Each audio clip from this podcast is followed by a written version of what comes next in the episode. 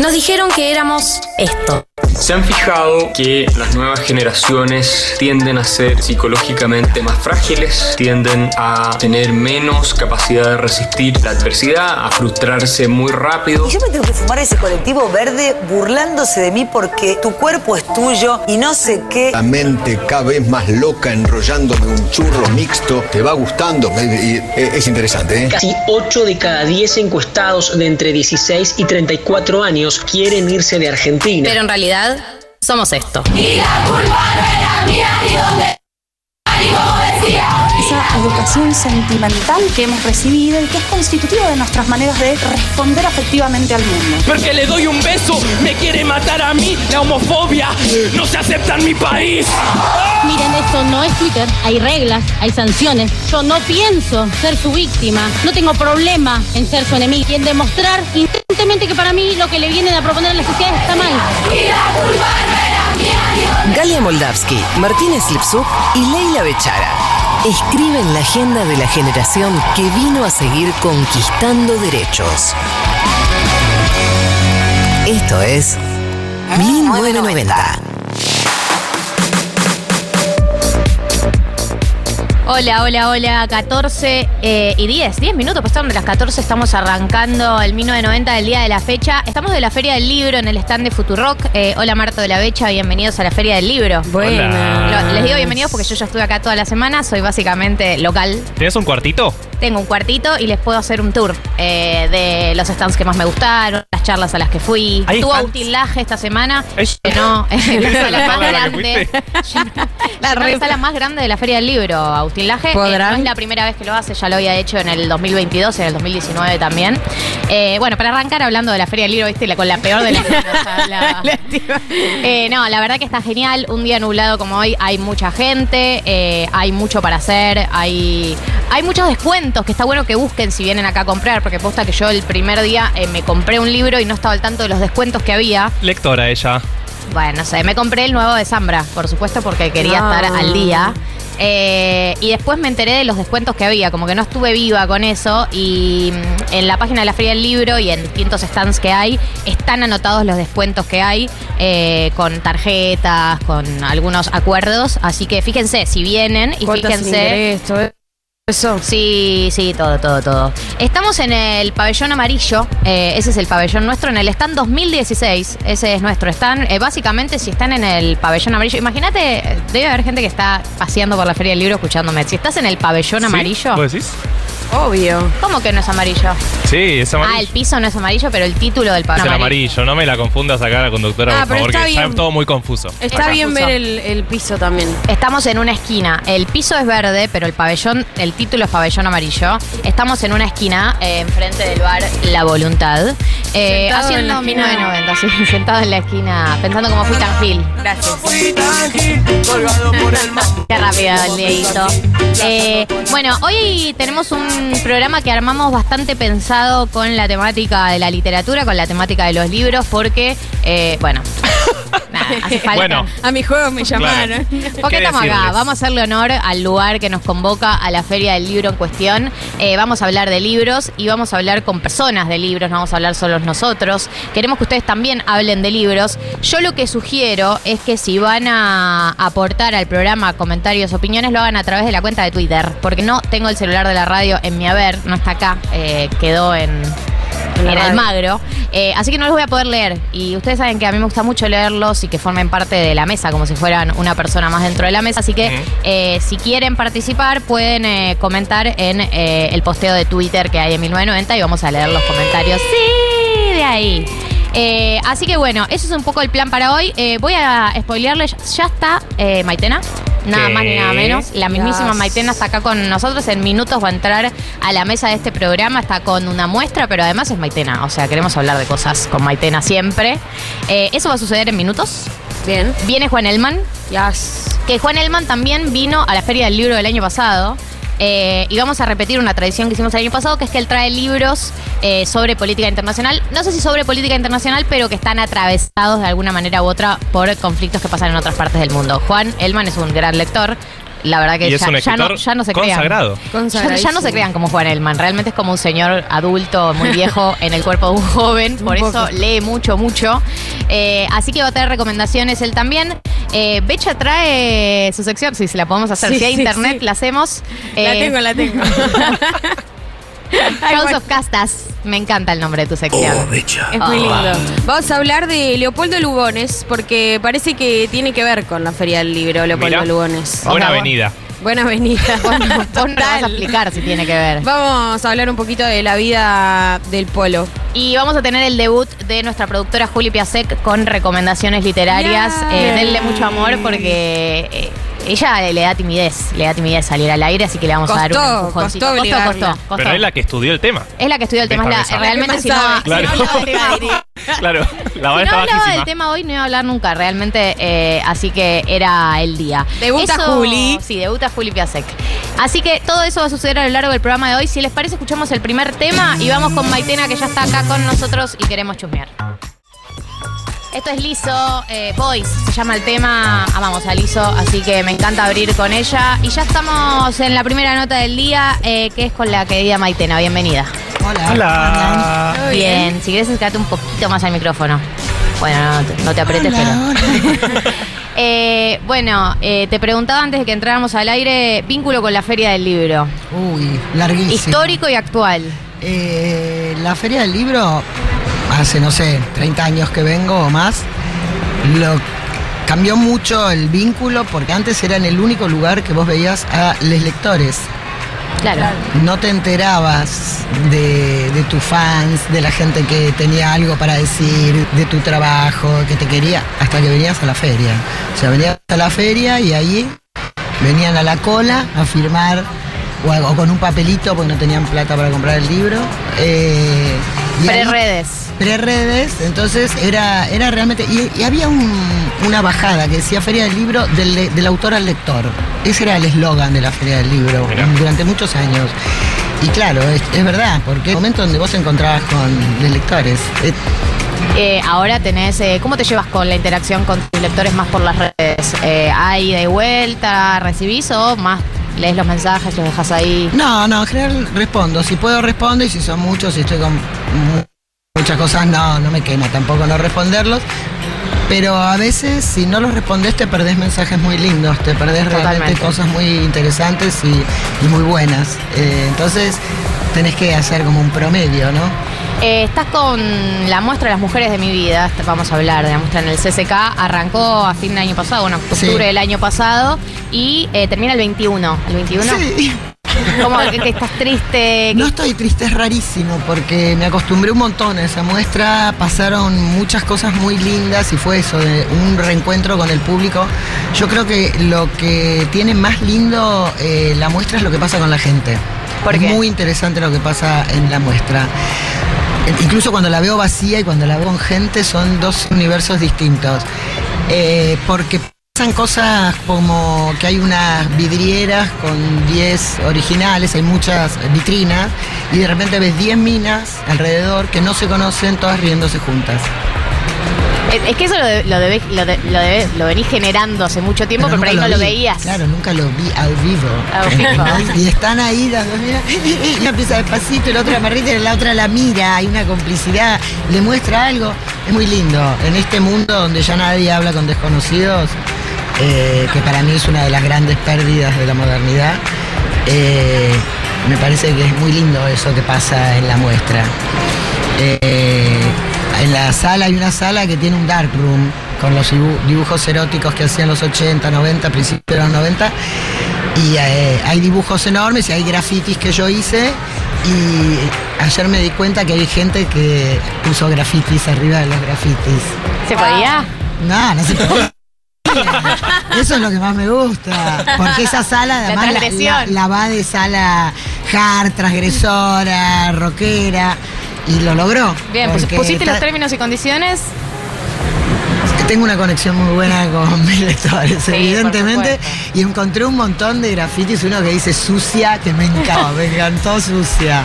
Pero aparte, perdón, en esta época de redes sociales, ¿no? Que es todo medio efímero, también las historias de 24 horas, una muestra de 8 meses, No, pasaron no. un montón de cosas. Eh, pasó de todo, la verdad pasó de todo y como que me fui acostumbrando, como si eso fuera un lugar que quedó donde está todo lo que hice.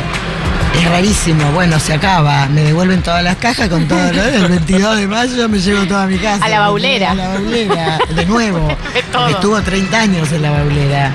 O sea, yo hasta que me ofrecieron esta muestra, me daba como un poquito de cosa, pues nadie me había ofrecido una muestra de, de este tipo. Eso te iba a preguntar, ¿cómo fue el proceso de, de- de- curaduría de lo que terminó en la muestra? Porque imagino que enfrentarse de nuevo a la obra, hay algo ahí o no. Hay algo y muy, es una buena pregunta porque si hay algo que tiene la muestra es una curaduría impecable de Liliana Viola, que fue con, y de, y de Alejandro Ross, pero más en lo visual. Con, el- con Liliana tuvimos que elegir de 5.000 piezas 300. Es un montón. Claro. Eh, leer todo y, y de alguna manera armar una narrativa y entender por qué está cada pieza ahí y con qué dialoga. Liliana escribió unos textos geniales que están en todas las salas. El trabajo de ella es, no la podría haber hecho sin ella, es muestra porque lo bajó a 2023, a un trabajo que tiene 30 y 40 años, y eso le dio un brillo propio. Que yo estuviera hace 40 años hablando de cosas que nadie hablaba, aunque fuera gordofóbica, aunque un montón de cosas, bueno, da para conversar y para pensar. Igual pensaba, eh, yo por supuesto te leía, eh, pienso que hay muchas cosas que por eh, sobre los vínculos más que nada heterosexuales, el rol entre, eh, el vínculo entre la mujer y el hombre, que por ahí hoy en día se intentan plantear en estos términos, pero la verdad es que muchas de las cosas que estaban plasmadas ahí, ahí, por más que hoy tengamos un pensamiento más progresista, siguen siendo las mismas dinámicas. Exactamente. No cambió nada, o sea, podemos intent- estamos intentando hacer otra cosa, pero vos te hallás a vos misma en, en vínculos heterosexuales teniendo esas mismas conversaciones que plasmabas vos hace 20 años. Sí, incluso con el tema del cuerpo, que ahora se avanzó un montón, hay una visibilidad de otros cuerpos, de otras realidades, de una realidad y no de seguir modelos que no existen, eh, y desaceptación de eso, todo bien, pero creo que queda más en el discurso que en la verdadera cabeza de la gente, ¿no? Por todavía, supuesto. todavía no está en la cabeza, está en el discurso, se empieza a ver que está buenísimo porque yo ya veo nuevas generaciones, como mi nieta de 8 años ya tiene otra cabeza. Claro. Entonces está buenísimo porque estamos, esto genera gente mejor. Ya los que somos medio peores, bueno, tratamos, tratamos, tratamos, pero es muy difícil cambiar cosas culturales, cambiar mandatos, cambiar eh, basura que te metieron en la cabeza desde chiquito. Y te pasó de mucho de estar viendo esa relectura ahora con estos cosas de hace 30, 40 años, pero también decir, mirá lo que decía en esa época, como, como que no lo tenías tan trabajado tal vez, o no era una búsqueda tan activa, pero estaba en tu cabeza algo de eso. Y... Sí, bueno, eso me, me re llama la atención porque yo no, no- ni terminé el colegio. Y, y a los 21, 22 años hacía unas historietas donde ponía el rol de la mujer. Era súper transgresor, mujeres calientes, mujeres deseables, antes de mujeres alteradas. O sea, y después mi primera tira a los 19 años en el diario Tiempo Argentino, re feminista, la madre, la hija, el marido, ¿no? La familita, pero súper feminista. Y armando esta muestra me di cuenta eh, de algo muy lindo y era la coherencia de, de mis temas, desde que empecé a los 20 años hasta que al- terminé a los 40 y pico, de hablar de eso, siempre hablé de género cuando no se llamaba así. Y siempre estaba hablando de vínculos de género del cuerpo, de mandatos. Sí, mandatos, mandatos culturales. Bueno, me pegaban de cerca. Yo fui madre soltera a los 17 años. Entonces el mandato lo sentí. Sentí la mirada de la gente, ah, no tenés marido, ah, no tenés, no tenés no tenés, no tenés Hasta los perro". 17 años. Sí. Muy joven. Loca, sí, ahora me doy cuenta de lo joven que era, ¿viste? Porque las cosas cuando te pasan no te das cuenta. te das cuenta cuando hay distancia. En ese Claro. momento era mi vida, qué sé yo. Tuve un hijo a los 17 y otro a los 19. O sea que a los 20 años tenía marido, trabajo, hijo, delirio.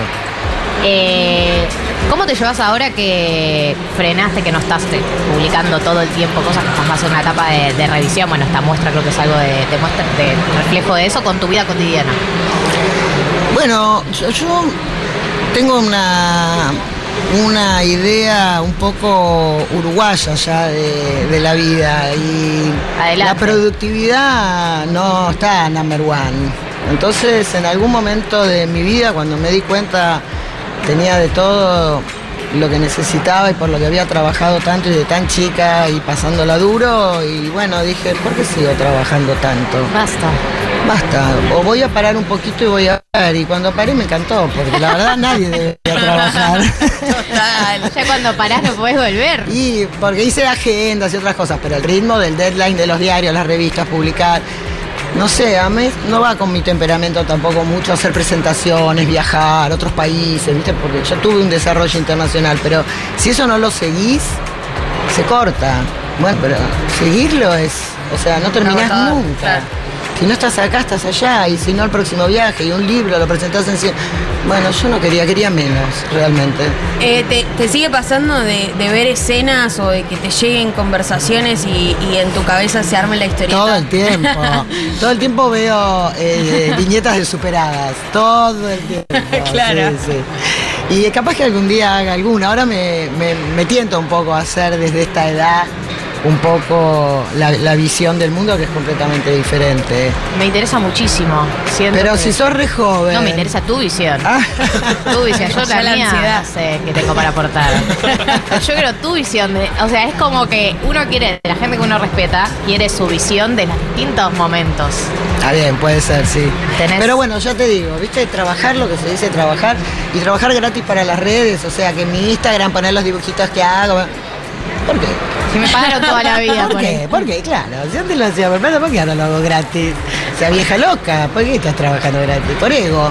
El ego, Claro. que es una de las razones por las que se hacen muchas cosas. Eh, y yo, bueno, tengo trato de trabajar siempre contra ese enemigo implacable. Y, y puedo, además, puedo porque tengo, tengo Uruguay. Tengo Uruguay donde soy un granito de arena. Uruguay nomás. Y Uruguay nomás, y ahí, y ahí todo es más fácil y no importa, y las prioridades cambian. Estamos con Maitena, hablando para quienes eh, no la han reconocido todavía o no han reconocido algo de sus anécdotas y de su historia. Eh, Maitena, ¿cómo es eh, tu vida lectora? ¿Qué, qué lees? Un día. Novelas, muchas novelas. ¿Muchas novelas? ¿Alguna autora, autora que te guste últimamente? Y estoy como todo el mundo, estoy leyendo Nierno.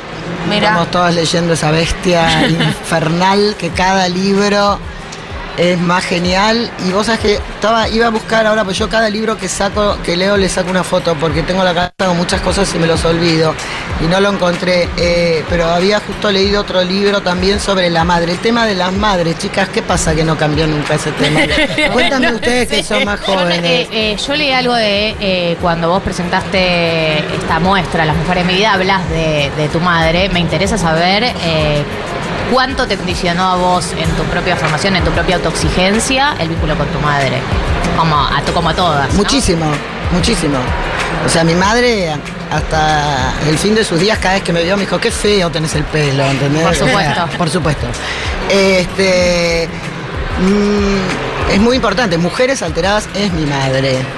Eh, yo tengo una novela que se llama Rumble, que pensé que estaba escribiendo unas cosas y cuando terminé la novela me di cuenta que estaba de nuevo hablando de mi madre. No, no de nuevo. Pero he abandonado tres novelas estos años que escribí bastante avanzadas y quiero volver este invierno, voy a volver a escribir y creo que es sobre mi madre. O sea, es tremendo. Y El ayer vínculo de la, madre con la, la hija mujer es el conflicto para mí originario. Bueno, que es que el mismo conflicto del hombre con el padre. Bueno, sí. Sí, sí.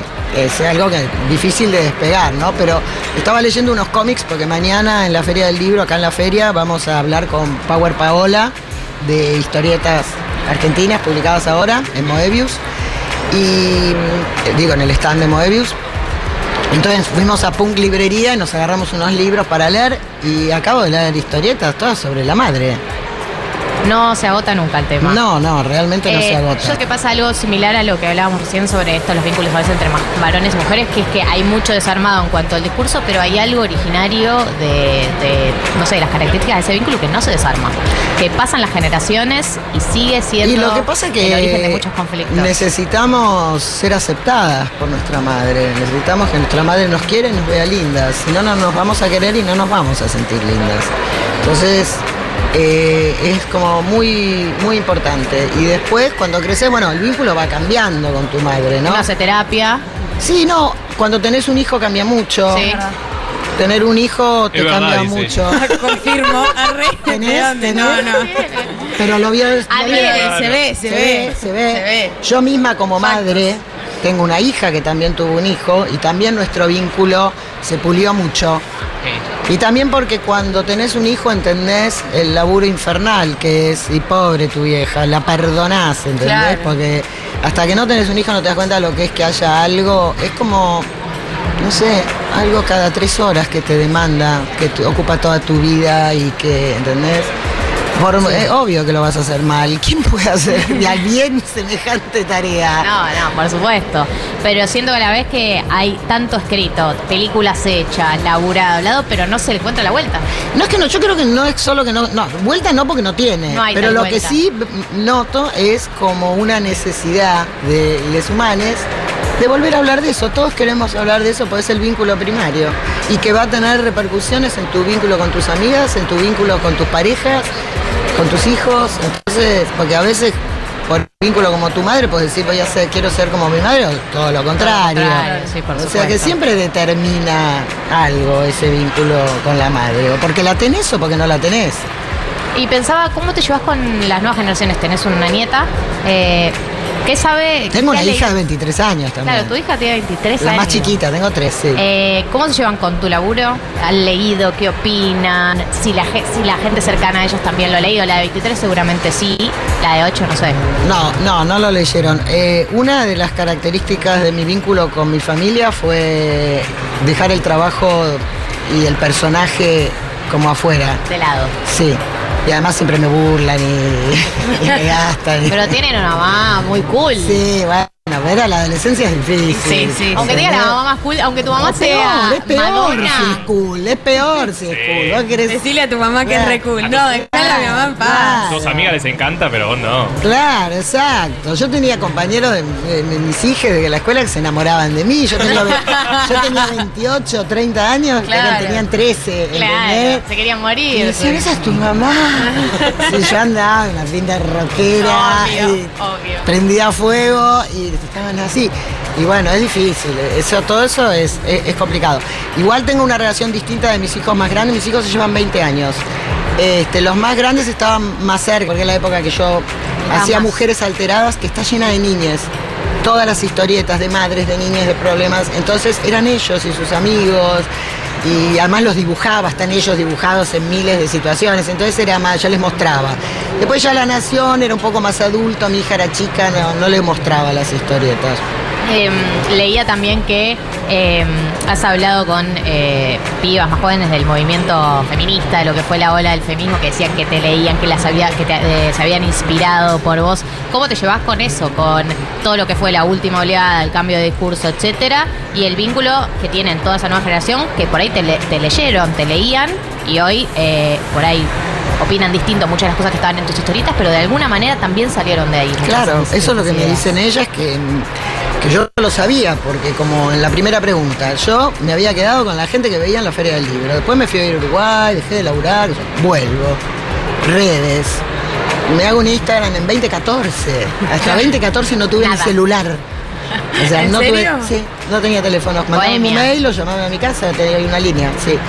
Este, y de repente, en 2017, eh, por la ley del ILE, eh, empiezo a, a militar con ni una menos, a estar en las calles, y ahí me empiezo a encontrar con las pibas y las madres de las pibas, y para mí fue realmente un flash. O sea, no me esperaba que pibas de 25, 27 años me dijeran, vos me hiciste feminista. Claro. O sea, era, Sí, sí, sí, no podía parar de llorar en la calle. Vos fuiste mi primera ESI. O sea, es mucho. Total. Es un montón, yo no tenía idea que había pasado eso.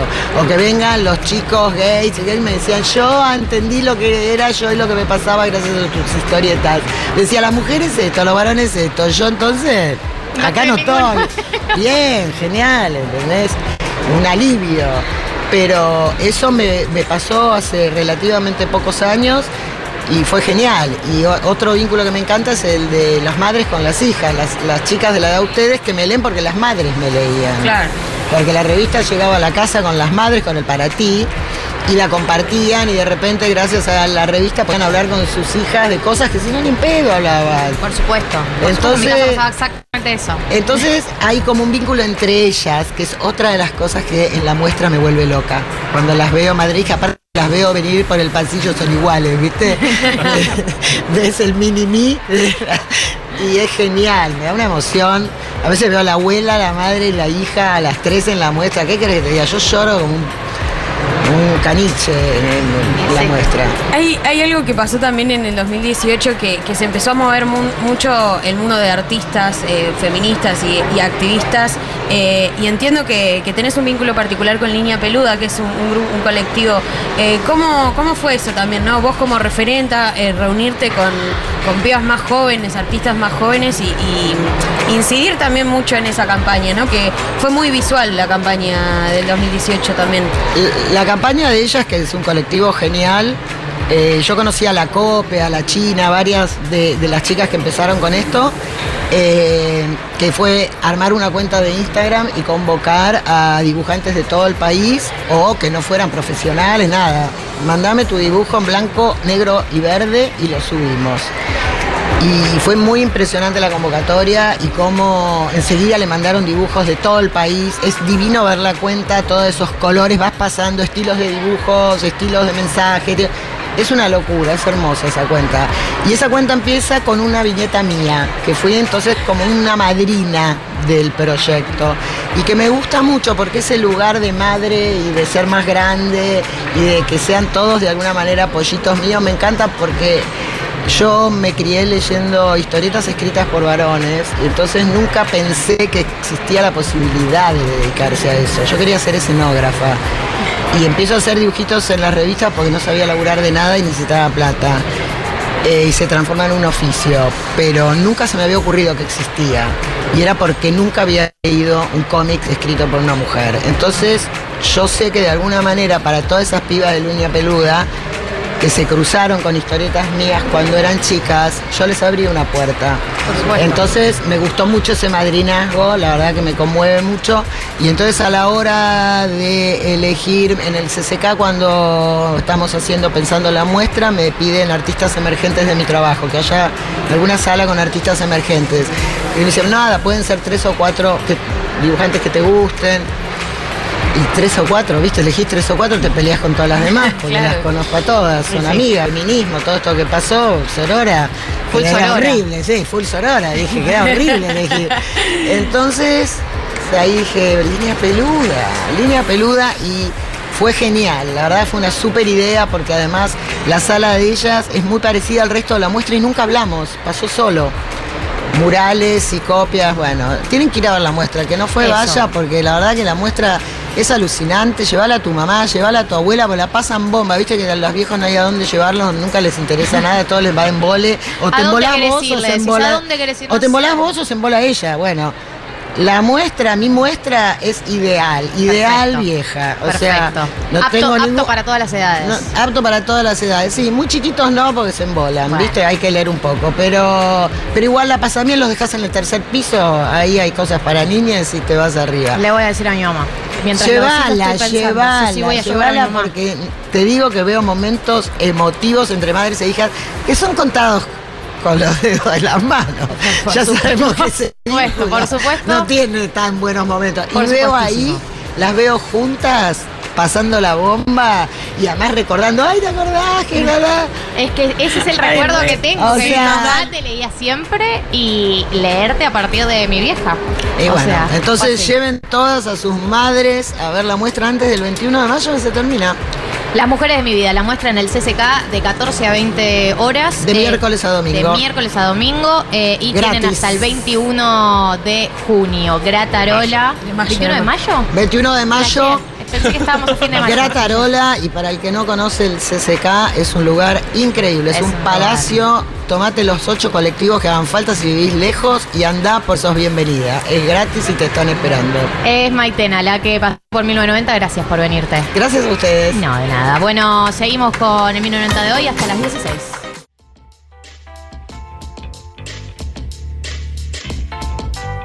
46, eh, 21 grados hace en la ciudad autónoma de Buenos Aires, está nublado, llovizna leve. Eh, no sé en este momento porque estamos encerrados, si está lloviznando, pero asumo que sí, que hay como mm, esa Es llovizna medio G de... El clima para venir a la Feria del Libro. Totalmente. Eh, vamos a encarar, vamos a encarar eh, House of Castas, la sección de Becha, eh, y se suma a la mesa Juan Elman. Bienvenido, Juan. ¿Qué tal, amigues? ¿Cómo están? Pues, ¿Cómo puedes va? eh, levantar un poquito más el mic. El mic. Te queda, Eh, te queda bajito. Te queda bajito, sí, ahí está. Yo, vamos Muy a hablar bien. así. Voy a sí. hablar así como si estuviese haciendo un estándar. Una disertación. Una, una clase magistral. Sí. Una Muy tuyo dar clase Ya magistral. di todo lo que tenía que para dar. No me presiones. En un rato. No sean los rulas. En un rato Juan Elman va a hacer su columna del día de la fecha. eh, pero antes eh, vamos con Becha. Siento que estoy hablando como todas palabras. Sí, cortas. Pues sí, no sé. ¿Cómo? Dije el día de la fecha, pero primero vamos con Becha. Ah, ¿podés Ah, todo con un hecha. free? Uy, mira. ¿Quieres una base? Sabes que Gali es. Que soy freestyler. Viniste con un look medio freestyler. Hoy. No, no, mi look de hoy es eh, que tengo el pelo muy mal. y no me. La verdad es que siempre que me vean con trenzas sepan que, se- sepan que es porque estoy rancia. No lo quemes, no lo quemes. No me quemé. bueno, eh, se suma Juan Elman a la mesa, eh, pero todavía no va a ser lo- la columna porque vamos a encarar el contenido del día de la fecha de la querida compañera Becha de la mano de Leopoldo Lugones, nada más ni nada menos. Nada más ni nada menos. eh, la verdad que lo hicimos entrar muy forzado. esto. No. es que no Lugones la no, es una casta, chicos. Pero bueno, como está bastante desdibujado el término, ya cualquiera ¿qué se siente casta, tocado. no? ¿Qué es Sí. ser casta? Claro. ¿Qué es casta? These days. Eh, y pertenecer a un grupo, a un sector que tiene ciertos privilegios ya instaurados, ¿no? De- ¿no? A ver, Juan. Lugones es una avenida, ¿no? Una, Muy importante. Con Muy lo cual importante. ya es casta. Claro. Sí, estamos de acuerdo. Ah, Me gusta si tenés esa definición avenida de sos casta. me gusta. Sí, sí, avenida sos casta. Tiene Si sentido, tienes tiene avenidas sentido. o casta, ese es el criterio para Sos definir una casta. Corta. Provincia de Corrientes, casta. Casta. Total. Bueno, no, eh, traje a Leopoldo Lugones porque a- además de, de que el día de su nacimiento es el día del escritor, porque le pintó decir a él que era ese el día del escritor. Quien pudiera. Eh, quien pudiera. Re de casta poder de decir casta, esas cosas. Total. Re de casta. Eh, fue el fundador de, de la Sociedad Argentina de Escritores y la Sociedad Argentina de Escritores forma parte de la Fundación del Libro, que es la que básicamente creó la Feria del Libro. Entonces, Bueno, entonces no está forzado. No está tan forzado. No No está tan sentido. Y aparte porque Leopoldo Lugones fue un eh, personaje muy importante de la historia argentina, no solo por su obra, que fue realmente como eh, la, in- la iniciativa de, de una narrativa eh, argenta eh, muy modernista, sino también porque la evolución de sus ideas estuvo acompañada básicamente por casi todos los periodos políticos importantes de la historia argentina. Me encanta esto porque yo realmente no sé nada. Bueno, yo aprendí mucho haciendo esta columna. me encanta que hayas estudiado para el programa. Obvio, yo reestudio, me repreparo. Me Eh, voy a arrancar por el, por el final. Si ¿Sabes lo que fantaseaba bien. el otro día? Ay, Uy. miedo. Sí. Si, ¿qué pasaría? Escuchá la, la que pensé el otro día. Si uno inicia un programa de radio que dura cinco años, o sea, te tenés que tener la garantía que va a durar cinco años. Sí. Indignó a mí. Pero está bien. dale. y estudias una carrera o digamos, les pone que dijo Es un point of view, tipo. Not, not gonna happen. Por Nadie. ejemplo, Acompáñenme. Elijo, elijo economía, ¿no? Entonces, yo, la conductora, toda la semana me leo un- el texto que te dan para leer en esa No te materia dan esa un semana. Haces una, ma- una materia, una materia por cuatrimestre. Entonces, recibía nunca. yo agarro, me encargo de leerlo y todos los programas te lo traigo como resumido, te cuento de qué se trata. Y Y, para la- cuando termina el programa, el oyente estudia una carrera. Es un podcast, más que. Como un diario así. radial. Puede ser. Todas las semanas. Está todos los subestimando una carrera universitaria. Claro, no fun- funciona así. un texto. Pero bueno, Nadie- una semana. diplo- una Nadie quería decirle diplomatura. que no a la conductora, ¿viste? Tipo, bueno, no sé. Una- Veámoslo. una Vamos diplo- hablando. Una diplomatura. Por ahí sí se puede hacer. Muy buena la columna de Lugones. Eh, Sería democratizar, sería democratizar la Lugares- educación. Lugares estaría orgulloso de vos. Bueno, listo, Realmente. puedes encarar. Pero esto lo Realmente. pensé el otro día. Me, me gusta, me gusta. Bueno, eh, voy a arrancar por el final porque Leopoldo Lugones eh, muere a los 64 Spoiler años. alert. Spoiler alert. Muere a los 64 años eh, en una cabaña en el Tigre y Mirá. muere dejando una nota sobre la mesa que decía, básicamente, eh, para que lo para que la concha El de la lora, Tigre. dice, no puedo terminar el libro sobre Roca, basta. Terminé. Me estás jodiendo que, se, que deja esa nota. Deja esa nota ¿Y se muere? y se suicida Ah, se suicida. con eh, cianuro que pone en un vaso con whisky. Así Muy cool. termina, y bueno, como buen escritor, básicamente. Claro, te entiendo porque qué paja terminar un libro. Qué ¿no? Poner roca. Solo roca el chabón y Está- está- están banalizando el suicidio, ¿saben? Un poco. No, ¿qué? Era Leopoldo Lugones, qué sé Claro, Él lo hizo. yo. Él lo hizo. Yo no. Eh, bueno, dijo- entonces dicen, no puedo terminar el libro No sobre puedo Roca, terminar, basta. se toma el whisky con el cianuro. Y se muere, se muere retorcido porque encima eh, quien le había vendido el cianuro le, le dio una, una graduación no. más baja, No. te juro, y fue muy doloroso porque... Ay, Qué feo. De verdad, de verdad, esto está chequeado, es, es, es así. Eh, pero la historia de Lugones arranca a los 16 años cuando empieza eh, su labor de periodista en Córdoba, es cordobés, eh, y eh, empieza a eh, sentirse atraído por las ideas socialistas anarquistas. Ese es como su primer acercamiento a las ideas políticas, mientras trabaja en este periódico, eh, Pensamiento Libre en Córdoba, eh, comienza a eh, publicar sus primeras eh, obras con el seudónimo de Gil Paz. Pero ¿qué pasa después? En el medio del quilombo de la sociedad argentina, eh, llega el primer levantamiento de la Unión Cívica, en ese momento, 1890, eh, la Revolución del 90, y a Leopoldo Lugones lo llaman para formar parte de eh, granaderos, básicamente. O sea, se mete a la milicia. Él, sin ningún tipo de conocimiento sobre fuerzas militares, eh, pero en ese momento tenía una familia materna que lo podía hacer entrar. Y recuerden que en esa, en esa instancia en la, en la sociedad argentina no había voto universal, pero una forma de ser ciudadano completo era haber sido parte de la milicia. Entonces, de esa manera, Lugones entra dentro de la historia de, de la, de la guerra civil en nuestro país, básicamente, por el- porque el levantamiento de la Unión Cívica, de la Unión Cívica en ese momento fue bastante contundente porque Selman en lo hacen bajar a Selman, Roca se mete ahí, rompe la Unión Cívica y la Unión Cívica Radical emerge. Sí. En ese momento Leopoldo O Lugones, Lugones dijo- estuvo en los orígenes de la UCR. de la UCR. Pero él dijo. Espectacular, gracias, Edito. Él dijo. No me caben ni mierda estos radicales. Mirá, usaba Entonces- un lenguaje re Sí, joven. sí, re joven, era re canchero. Factos. Factos. Literalmente se vuelve medio facho porque en A ese ver, momento. Eran otros tiempos, hay que ponerlos Bueno. en contexto. Ser facho era una opción más entre todas las opciones. Era la, era la más atractiva, vamos a decir la verdad. Bueno, Bueno, Lugones empieza a hacer, eh, vuelve a la vida civil, vuelve a su, tra- a su tarea de, de periodista y empieza a escribir eh, en contra del voto universal. Dice, la democracia acá ya está garantizada, este voto para los negritos no importan. Todo paralelamente mientras desarrolla su narrativa y su prosa espectacular, Seguía escribiendo bajo ensayos políticos. No, Ya había- ya, ya era, estaba consagrado, empieza a hacer sus publicaciones eh, a partir de los 20 años, cuando se muda a Capital, eh, pero paralelamente empieza a escribir sus ensayos políticos.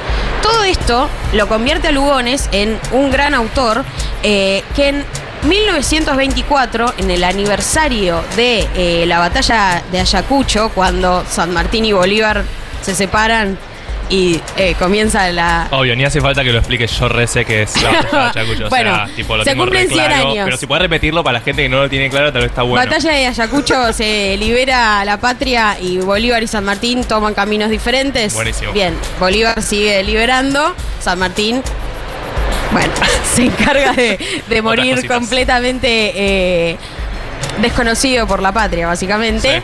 Eh, se cumplen 100 años y a Leopoldo Lugones, ya que era medio como el Borges en ese momento de la Argentina, lo invitan a Perú para hacer eh, un discurso, ¿no? Para celebrar. Y ahí él hace un discurso que después va a ser muy importante para la historia argentina, que es el discurso de la hora de la espada. Mira. Ese discurso, les voy a leer eh, porque es muy fuerte. Él dice en ese discurso, la espada Dios dio a la Argentina, perdón, el único logro real por el que puede enorgullecerse, la independencia. A partir de ahí, los argentinos han vivido en desorden y frustración debido a la democracia y a la demagogia. Al presente se le encuentra amenazado por el socialismo y ese peligro solamente puede eliminarlo la espada y solo el ejército, la última aristocracia, puede lograrlo. Es increíble. un arco medio Patricia Bullrich, como Eh, que arrancó en yo, el socialismo. mirá, en la- cuando la estaba armando dije, tipo, me parece que es bastante, porque realmente él empieza a acercarse a ideas completamente musolianas, en algún término, se, se empieza a sentir atra- atraído por Mussolini, eh, y comienza a escribir en contra de la democracia directamente. O sea, ya de hecho dice, bueno, no, Irigoyen, vamos a hacerle un golpe. Y casualmente termina siendo un gran pensador de la derecha nacionalista de nuestro país, al que Uriburu convoca en 1930 para escribir la proclama del golpe de Estado de 1930 de la mano de Uriburu. Y Leopoldo Lugones va a ser básicamente quien le va a escribir casi todos los discursos a Uriburu. Como el intelectual de la, de la derecha de esa época. Sí, lo que hoy llamaríamos colabor- colaboracionista y antes era básicamente intelectual. Sí, bueno, en ese momento también, eh, cuando hace la proclama esta en 1924 de la hora de la espada, ya casi todo el círculo intelectual que lo rodeaba, como que dice, le suelta la mano, pero ¿Ah, él sigue en la suya y claramente rodeado de un poder militar que básicamente encuentra en él. Che, pero ella, él da este discurso en Perú y todo bien ahí con no, el no, ahí, antidemocrático. ahí ya como le dijeron no, pero bueno, cuando vuelve a la Argentina tenía gran, o sea, el, el nacionalistas lo movimiento esperaban de brazos claro, abiertos. lo necesitaban. Porque siempre es interesante eh, pensar en la historia argentina como quiénes fueron los que pensaron los procesos intelectuales, ¿no? Quienes Quienes le acompañaron pusieron palabras a lo que estaba pasando. Exactamente. No todo termina ahí porque la historia de Lugones eh, toma un giro espectacular. Después ya a los 50 años, cuando eh, nada, básicamente colabora con el golpe de Uriburu, eh, conoce a Emilia. Él se estaba casado, había tenido un hijo, Leopoldo Polo Lugones, eh, pero conoce a una alumna que se llama Emilia en 1926 y hasta 1932 mantiene una relación amorosa con Emilia que tiene 20 años. El 50, Emilia 20 años, era una estudiante del colegio normal que había ido a su casa a pedirle un libro de Lugones que no se publicaba más eh, y se termina enamorando y empiezan a tener cartas e e intercambios telefónicos, perdón, durante mucho tiempo. Pero ¿qué pasa? El hijo de Leopoldo Lugones, Polo Lugones, descubre este amorío, interviene y va a la casa de la familia de Emilia, le toca la puerta y le dice a los Oh. padres, terminemos esto, mi madre está sufriendo, por favor, si no voy a tener que encerrar a mi padre en un manicomio. De Te esa estás manera, portando mal, serás castigado. y- pero totalmente, de esa manera el hijo de, Lu- de Lugones le pone fin a la historia de amor más increíble que tiene Leopoldo porque durante esos años escribe unos textos, unos poemas que Claro, decís, estaban- estaban él estaba completamente enamorado. Estaba en una. Estaba completamente en una. Eh, y durante esos seis años que dura eh, el amorío y el hijo interrumpe eh, este amorío, él entra en una depresión muy grande. Si bien sigue trabajando, se mete a, a escribir esta biografía de Roca, que es la que no puede, Claro. eh, efectivamente, por toda la angustia y la depresión que tenía, y decide suicidarse. Pero no es todo esto. Porque la historia de Lugones no termina ahí. Polo Lugones es este hijo que le rompe el corazón, básicamente, y que pone fin a la historia más apasionante que había tenido Leopoldo Lugones. Es un comisario muy importante que había colaborado con la dictadura de Uruburu, pero que no solo eso, sino que inventó la picana eléctrica. Mira. Puta madre. Y no solo eso. No solo eso. La hija de Polo Lugones, de este comisario. O sea, la nieta de Leopoldo. La nieta de Leopoldo, el poeta, Silvina, se llama, fue militante montonera. Durante la década de los 60, 70 fue torturada con la picana eléctrica. Hay una. Que creó su papá. Que creó su papá y tiene, tiene unas frases eh, muy lindas que es como que. Nada, es nieta del poeta, hija del torturador, dice ella. Eh, y es impresionante cómo el giro termina eh, realmente eh, con un hijo de Silvina también que se suicida de la- casi de la misma manera que se suicidó muy su atravesada bisabuelo. por la tragedia, la violencia. Y las ideas, ideas políticas, fachas. claro. Hay algo ahí un poco perturbador. Eh, todo esto lo pueden ver en Familia Lugones, un viaje a la historia argentina del siglo XX, que es un- una película que la pueden ver en, en Contar o en Cinear, si tienen cuenta, igual Sí, gratis. gratis, que- Eh, muy maravillosa porque habla de también como una trayectoria de, de escritores muy importantes, intelectuales muy importantes de la historia que a veces vemos en calles, en libros, en teatros, en obras por ahí, eh, pero que influyeron muchísimo en la- la- los momentos históricos políticos tan fundamentales de nuestra patria. Nada, eh, esa es la historia de... Es re una casta entonces, los Lugones. Y hay Aparte, le algo. puso el mismo nombre a su hijo. Eso es re de casta. Es Eso es re bueno lo que hablábamos el Eso otro es re de día. casta. Eh, la casta Lugones, entonces. La historia eh, de Leopoldito. Padre de Leopoldo, hijo, Hijo Polo, torturador. nieta Silvina. Silvina Montonera. Silvina Montonera. Eh, no, me encantó. La verdad que no sabía nada de Leopoldo y además eh, vínculo directo con el día de hoy, con el día en la Feria del Libro y con la Feria del Libro en general.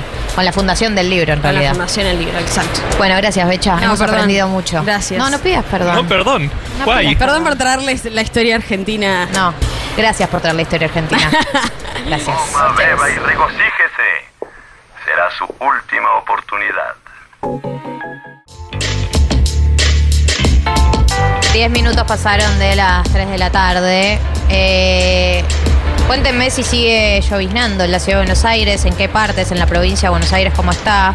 Eh, quiero saber cómo andan, en qué andan. No al WhatsApp porque no lo tengo a mano, pero sí pueden escribir al Twitter. Hoy se Eh, limpia con este clima.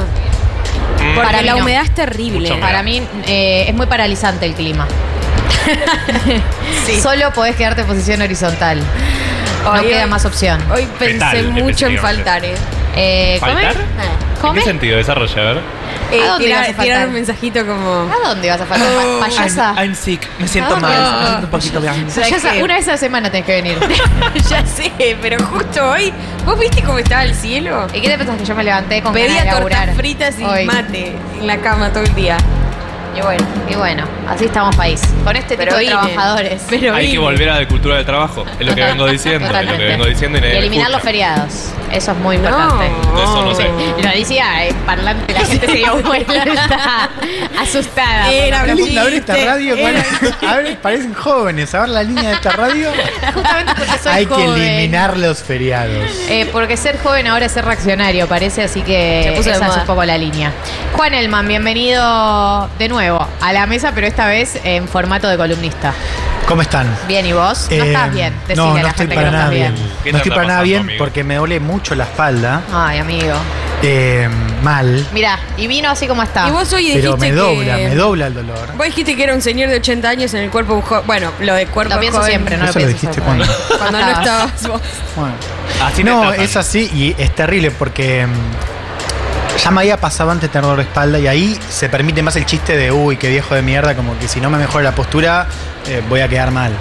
Ahora me dobla tanto que es, ah, no, me tengo que, o sea, estoy eh, descalificado. Claro.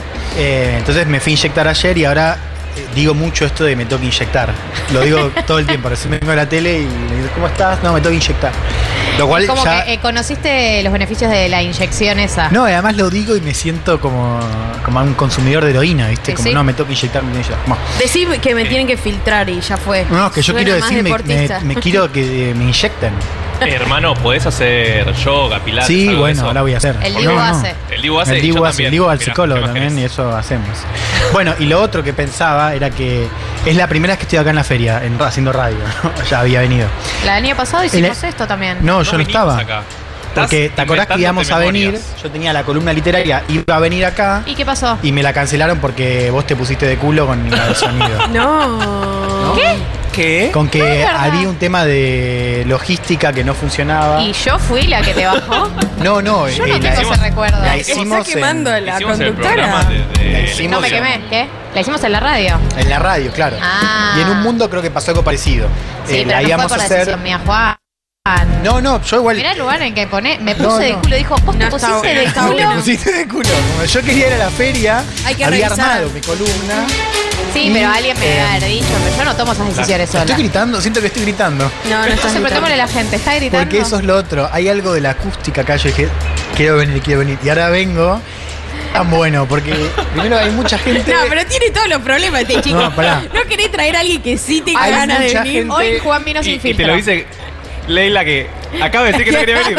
No, hay mucha gente y yo tengo algo, no sé si a ustedes les pasa, que es como una cosa de filtro, de tipo, veo una cara y tengo que, como un escáner de caras. como va- un bar con mucha gente. Sí, sí, sí, a ver si en lo conoces. colegiales. A ver si le ver si reconozco. conoces. Por eso no voy a bares y colegiales. Claro, Muy es verdad. No, igual a mí me pasa también. Swing, swing. Y acá hay un tercer tema. Yo fijo demencia igual. O sea, No hay si, que mirar a la gente. si reconozco a alguien ya fue. Uno Pero hay saluda. como algo, viste, como instintivo. Y después hay otro tema que es, eh, acá se vende mi libro. Entonces la gente, digo, entre otros de la editorial. Ahí Entonces, el artista En realidad no se vende nada del mío, se venden los, los otros. Pero entonces también estoy expectando a ver, viste, si a él lo agarra. Ay, Juan. Es Digo, el de no- tapa azul, gente. No lo vas a ¿eh? Nada llevar, será ¿no? como No lo vas a llevar, Juan. ¿no? No, no lo vas a llevar. Podemos no, preguntarle a los chicos, Sí, a el los de- chicos del stand Podemos si ir vendiendo- ¿Qué van a decir? Y van a decir que no se vende. Y No, sí, no, es verdad, no tenés que asumir lo peor. Hoy vamos a hablar igual de libros. Bien, Eh, eso es verdad. Aprovechando. Eh, con la peor de las ondas. Con pero la- lo vamos a hacer. Con la peor de las ondas. eh, está bueno. Lo están agarrando, lo está, están agarrando. El libro azul No. lleven, chicas, ¿eh? Ahora quiero. Es ese, es ese que hay que Le llevar. están leyendo. Ay, puso eh, me puse nervioso en serio porque estaba pensando si presionar activamente y eh, si la sigo a incomodar. Al fin y al cabo me, Contale que es el libro. es sobre Chile. Pero pueden mirarlos también. Peor el peor del mundo. Así nunca lo van a... Ahora lo compro, dice listo. Juan. Una se lo va a llevar bien. Juan se fue Eh, unos meses a Chile a, a- a hacer una crónica sobre lo que estaba sucediendo con.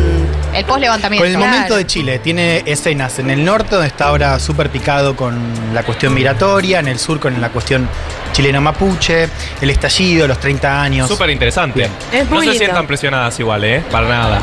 Eh, ¿Cómo me pegó esto, eh? Dale, No, el ego, y no bueno. la- Gracias, chicas, gracias. Uno viene a hacer chiste con que no se vende y bueno. Hoy vengo a hablar de otros libros también vinculados a Chile, porque ustedes saben que la ciudad invitada de este año es la ciudad de Santiago de Chile.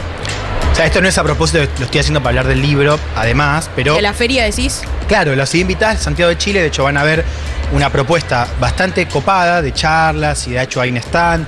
Está la cadena Big Sur, que es también la cadena que distribuye libros en Chile, así que han llegado muchos libros chilenos eh, que en general no se encuentran acá. Les quiero comentar uno que me gustó mucho, se llama Islas de Calor, la- lo escribe eh, Malu Furche, está acá, no hay cámara, pero Divina, se lo muestro. divina es la una tapa. edición muy linda de La Pollera, que es una editorial eh, independiente de allá, muy bonita también, Hermoso. que tiene ficción y no ficción que son cuentos con la crisis climática como telón de fondo.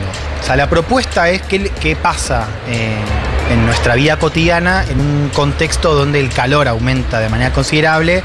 No es un escenario apocalíptico y esa es un poco la gracia, o sea, es eh, un escenario donde las olas de calor que vimos el año pasado en Buenos Aires, por ejemplo, o este año, de pronto eh, se, se fueron a comprar el libro.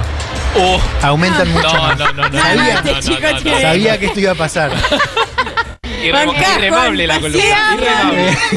Pero lo estaba Él siguió viendo. la columna como si nada. Bueno, eh, El ojo se le iba para el costado para ver qué hacían las chicas. bueno, y mm, entonces el- el- la trama es el calor sube, pero no en un escenario eh, apocalíptico y se vuelve algo común.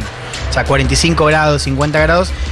Y un poco lo que nos muestra la autora, Malu Furche, es cómo eso va operando en la conversación, en la vida cotidiana, inclusive en las rutinas. Cambia la rutina y se empieza a vivir de noche y a dormir de día, justamente para evitar los momentos de mayor temperatura. Eh, en los cuerpos, o sea, cómo los cuerpos se van hinchando y van cambiando de acuerdo a cómo aumenta el calor, que además son libros de cuentos que igual se pueden leer como una novela porque el calor va subiendo y es interesante ver cómo el escenario va cambiando a medida que sube cada vez más el calor, ¿no? Se llama Islas de Calor. Islas de calor, que es un concepto que si entendí mal, es, eh, o sea, en las ciudades, donde hay edificios y la- el asfalto, el calor que llega le cuesta más salir, ¿no? Con lo cual de ahí la Se idea. intensifica de en el islas de cemento calor. el- el- las olas de calor. Sí. Bien. ¿Se puede comprar acá en la feria ese? No. Sí, este está en la feria y lo distribuye Big Sur. Otro libro chileno que me gustó mucho y les quiero recomendar se llama Loca Fuerte. Es un retrato de Pedro Lemebel, que es una de las figuras de la cultura chilena más increíbles. Murió en 2015, pero sigue siendo un ícono. De hecho, con el estallido social, su figura creció y se volvió casi como un ícono pop. De hecho, está la cara, si uno va a Chile o, si- ve fotos del estallido, uno lo ve ahí en, en la calle, en las remeras, en fin. Eh, se llama Loca Fuerte, retrato de Pedro Lemebel, lo escribió Oscar Contardo. Yo escribí una reseña si les interesa para ver si lo compran o no, en Cenital, que se llama La rabia de Pedro Lemebel. Es un libro que se va a publicar acá en las próximas semanas. Creo que no está todavía en la feria, pero va a llegar, por eso lo comento acá. Eh, lo edita en Chile eh, Ediciones UDP, lo edita Leila Guerriero, nuestra Leila Guerriero, con lo cual digo, también ahí tenemos sello de garantía. Y es un perfil de Lemebel, es un perfil de Lemebel que eh, por su figura, y ahí es la gracia del perfil, te va contando Chile a través del MBL. Es un tipo que nace a fines, a mediados de los 50, en la pobreza, lo cual ahí también signa un poco la biografía del MBL. Es un tipo que nace en las poblaciones. Es un Chile muy distinto al Chile eh, de los Chicago Boys, al Chile urbano que vimos o que vemos ahora de- después de la dictadura y que podemos ver ahora eh, en democracia. eh, que tiene su momento de destape la unidad popular. Ahí es interesante porque Contardo eh, habla bastante de la cultura machista de la unidad popular, la unidad popular de, durante los años de Allende. Como el, como el MBL viaja al centro y tiene sus primeros encuentros ahí, ¿no? Como, por eso la idea de loca fuerte también, ¿no? Jugando Claro. un poco, porque es el estereotipo más afeminado de, de gay, ¿no? Un gay, una palabra que además a- al MBL no le gustaba porque lo asociaba con, con la cultura yankee, ¿no? Claro. Eh, asciende como cuentista en la dictadura, eh, en talleres literarios, donde además dice Contardo, es la primera vez que, el MBL sube en la ciudad, porque el MBL llega hasta el centro, el tipo pobre de las poblaciones, y con la experiencia de cuentista y con los talleres se vincula con el Santiago de la High Class, el Santiago del Barrio Alto. Y ya después, en la transición democrática, como cronista, ¿no? Como cronista muy crítico, además, con el olvido o, bueno, esto de que la transición hereda no solamente el modelo económico, sino a Pinochet como jefe del ejército, ¿no? de las Fuerzas Armadas.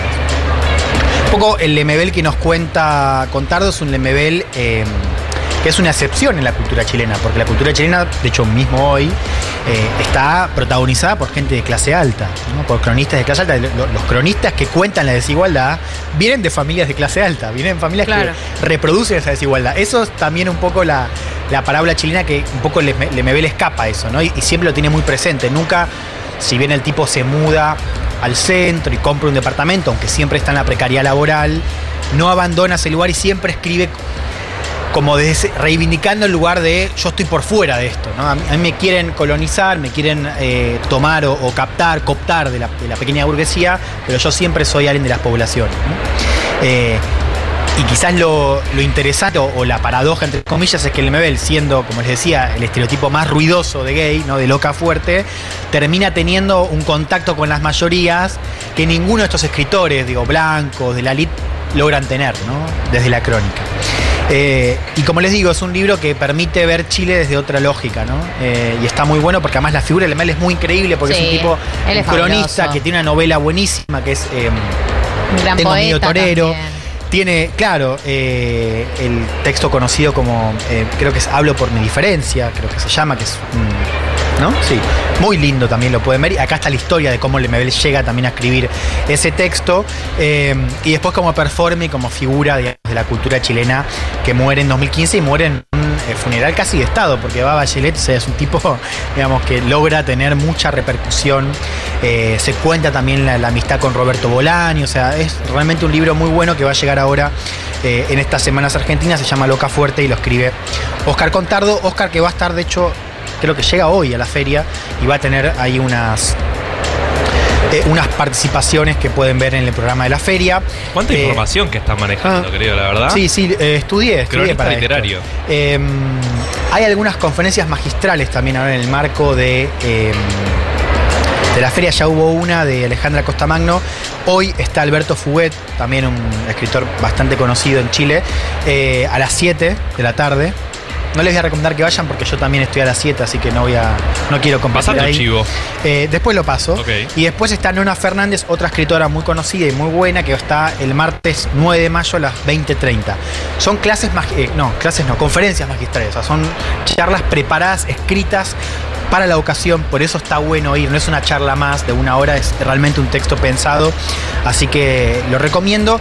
Por último, el lo último que paso de recomendación de Chile es que el domingo 14 de mayo, eh, de hecho vamos a estar acá también con un mundo de sensaciones el domingo que viene, Bien. eh, va a haber un homenaje a Roberto Bolaño, escritor fabuloso, ya Ah, es latinoamericano Bolaño, ya no, es más que chileno, aunque nació allá.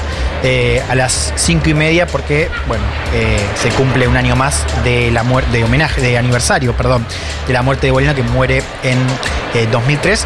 Cumpliría 70 años, lo cual es increíble pensar que Bolaño estaría vivo ahora, sería, bueno, alucinante. Acá con Chile, aprovechando que. Santiago es la ciudad invitada. De ahí nos vamos a Guatemala, porque hay un libro que salió este año, publicado por Siglo XXI, muy bueno, se llama justamente Guatemala, Ensayo General de la Violencia Política en América Latina, y lo escribe Eduardo Galeano. Lo interesante de este libro ¿Se es que ahora? es que, es claro, es uno de, las- de los primeros trabajos de Galeano. eh, lo escribe creo que a los 26 años, lo cual te da una bronca terrible. Eh, sí, por supuesto. Y acá ya volvemos a la sesión de terapia.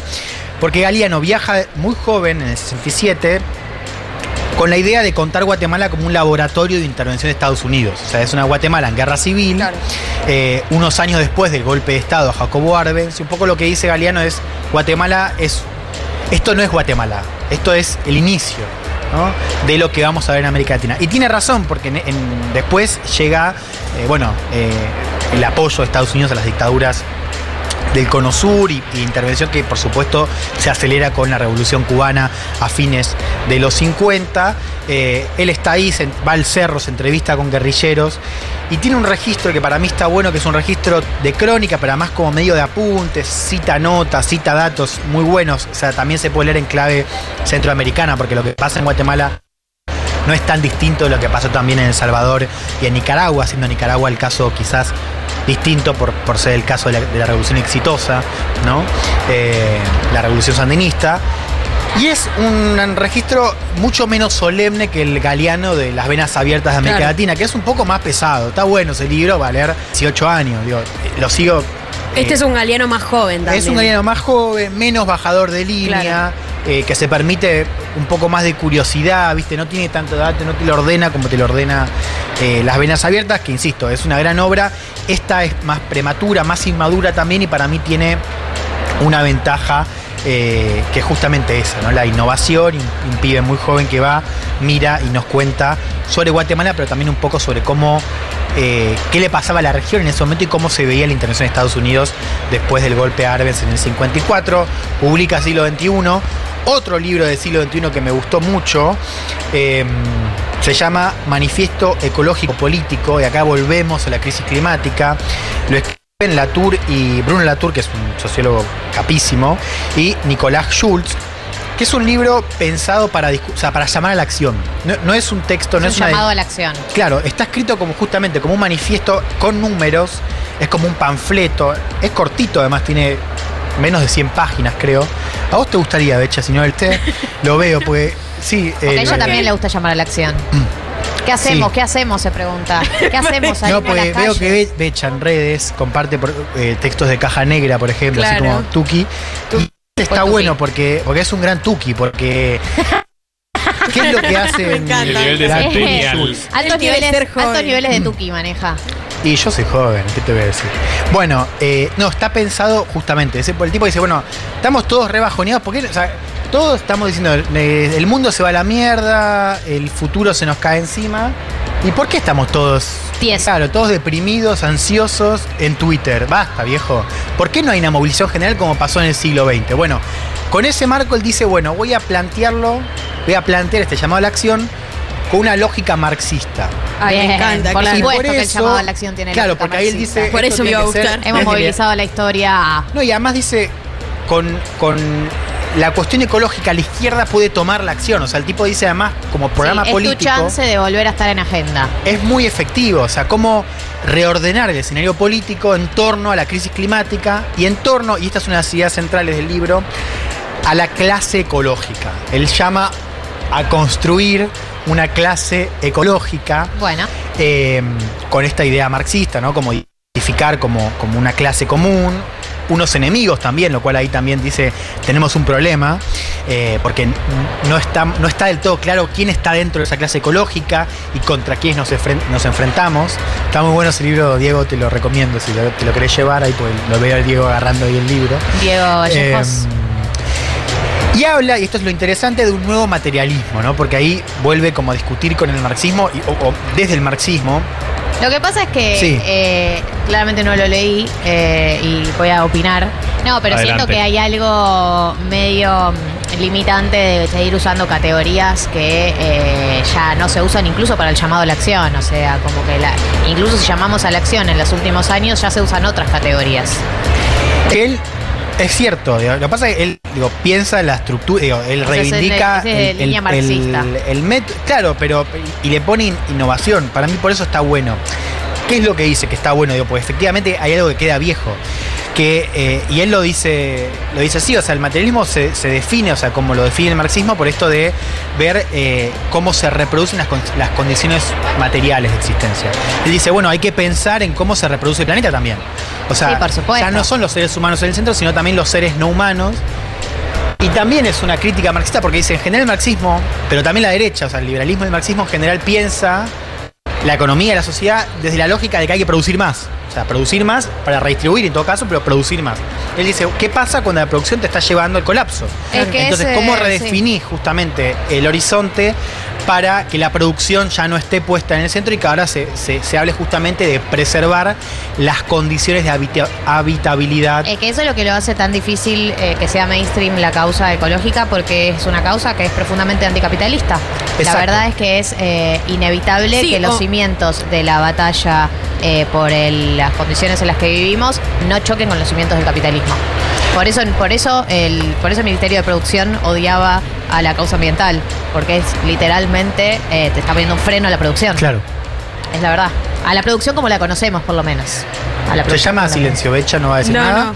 Eh, O bueno, sea, Es pa- es Culfas- que es para. Culfas No. tenía una postura abiertamente en contra del ambientalismo. Que- Odiaba a los militantes ambientalistas. No sé, se lo preguntaría a él, pero tipo. No, pero lo tengo clarísimo porque eh, nunca lo ha disimulado. Yo no quiero defender a Culfas igual. Ah, eh, igual. Pero me gusta el planteo, eh, sí, de Hacelo. pensar como una. Si queda alguien que lo defiende, ¿no? Porque, si Se yo no tengo nada culpista, con- por favor. además defendés a alguien que ya ni siquiera está en el gobierno. O sea, las ganas que tenés que tener de defender a Culfas que ni siquiera en el- su propio gobierno lo bancaron. Galia, te juro que no lo quiero defender. Dejala que hable, iba a hablar del Vos libro, saliste por con Culfas. Basta, basta. No, bueno, hubo- hubo se llama. Manifiesto Ecológico Político, lo publica Siglo XXI y lo último que recomiendo cortito Bueno, vamos a- es... Lo Vamos que querés decirle. Tiene miedo, Juan quiso salir para que no nos peleemos. No, pero igual justo voy a comentar algo que viene al pelo, porque es el litio. Total. Eh, que Eso también ahí podemos meter esa, esa clave, esa tensión mal llamada desarrollismo, ambientalismo. ¿No? ¡Salí de ahí, maravilla! No, yo quería, eh, yo quería decir esto, que, que me parece interesante como pensar la lógica de producción de, de estos tiempos en contraposición al, al colapso, eh, desde una lógica recesiva. ¿no? Como lo difícil que es pensar una economía recesiva, lo difícil que es pensar planes de estabilización, bueno, lo difícil que es pensar modos de producción recesivos. Creo que ahí podría haber una vuelta de Sí, tuerca. y de una lógica latinoamericana en línea con lo que Claro. vamos a hablar ahora. Y a propósito, lo último que tengo para recomendar en materia de libros, voy corriendo, se llama Crónicas del Litio, publica Ediciones Futurock. Bien. Eh, y lo escribe Ernesto Pico. Es una crónica buenísima, la verdad, porque Ernesto recorre el norte argentino, primero por Catamarca, donde está funcionando una- uno de los, de los salares donde se explota litio, donde se exporta litio. Eh, después vuelve a Salta y, y Jujuy, pero en el medio se va a Chile y se va a Bolivia para trazar un mapa y sí, de, las discusiones y del estado de situación de la explotación del litio en Sudamérica. Vos lees el libro y, y querés romper todo, porque es una estafa lo que están haciendo con el Por litio en Argentina y en Sudamérica. Eh, Ernesto no lo plantea de esa manera, o sea, te lo muestra, te lo, muestra con datos, te lo muestra con historias, está en el territorio, te cuenta las diferencias entre las claves y los modelos, lo que pasa en Argentina, lo que pasa en Chile, lo que pasa en Bolivia, y viene muy al pelo, ¿no? El debate que estamos dando ahora, eh, no quedó viejo, digo, porque Chile ya metió estrategia ahora del litio, Argentina avanzó también un poco más, pero sin embargo acá tenemos un, un buen punto de partida. eh, y paso el chivo porque hoy vamos a estar charlando eh, a las 7 de la tarde acá en la feria con Ernesto eh, una conversación entre nuestros dos libros. Bien. Entre Crónicas de Litio de él, será como antes el mío, y va a moderar Natalia Gelos. Me encanta. Planazo entonces a las 19 horas. A las 19. ¿En qué sala? Eh, En la feria del libro. en la Feria del Hay Libro. muchísimos pabellones. preguntás Vos por Juan. Elman. Realmente es muy larga y muy grande la feria. Yo Todo creo que- esto, ¿dónde se puede conseguir los libros de edición Futurock? ¿A dónde? En tienda Futurock. Tienda.futurock. ¿Hay algún descuento si También soy estamos en el stand, socio? si sos socio de la comunidad tenés Bien. descuento y también Es la- estamos acá en la Feria del Libro, eh, que también eh, eh, adherimos a el 30% de descuento que hay con Banco Provincia, por ejemplo, eh, y eso también les va a servir. Este stand es en el stand 2016 del pabellón Amariglio. Es la sala Bioy Casares. Hermoso tocó la Pie Casares. Sí, no sé, ¿está buena? No sé. Ni idea, pero es un buen nombre. Sí. Eh, Juan Elman nos trajo recomendaciones de libros sobre distintos eh, conflictos internacionales o temáticas internacionales. Gracias, Juan. A ustedes. Te vemos a las 19. Bien, últimos 19 minutos de programa. Vamos a entrar a la recta final de este 1990 en la Feria del Libro. Eh, y eh, en, unos, en unos minutos vamos a eh, tener recomendaciones literarias de la mano de Juli Piasek, que se está preparando. Se vino vestida para la fecha. Quiero hablar de un tema muy relevante y es que mañana es el superclásico. Oh, qué buen tema. Tenía que decir Hicimos todo un programa literario. Hicimos todo un programa literario. Una pausa te pido. Una pausa para hablar de fútbol te pido. Un bloquecito de Esto fútbol. bloque de fútbol. Un bloque de fútbol. ¿Cómo estás? Sí, ¿Cómo te, claro. cómo te Somos, preparas? eh, ¿Vos de qué cuadro sos, Juan? Yo soy de River, pero Sí. No, no, pero Bueno, no. somos tres contra soy más tres simpatizante que. Claro, no la vivís como fulbo.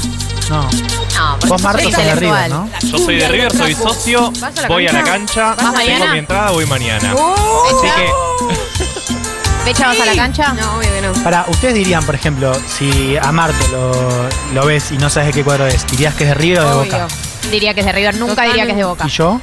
También. Demasiado colorados para ser de boca. Para mí, Pará, claro, para pará, mí puede pará. ser de alguno Yo no que no sea ni colorado Boca igual. ni Demasiado River. blancos, si quieren. Podés totalmente, pinta de independiente tenés. sí. En el fin de semana, todo a la cancha.